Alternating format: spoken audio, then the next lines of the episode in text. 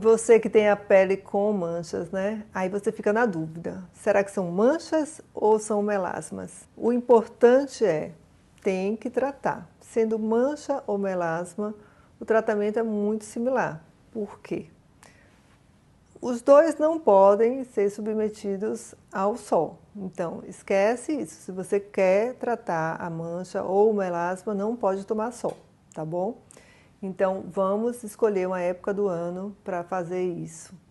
Hoje em dia, você não precisa mais fazer aqueles tratamentos agressivos como era antigamente. Não existe só o método do laser CO2. Então, existem lasers que você pode fazer e já sair, ir até para uma festa, encontrar com os amigos, que não marca o rosto, deixa levemente rosado e você já está tratando sua mancha e de quebra os poros dilatados. Qual a diferença do melasma para mancha? A mancha pode ser isolada, ela pode ser só em um local. O melasma ela tem a tendência de ser de um lado e do outro, na região das maçãs do rosto, também na testa e na região do buço.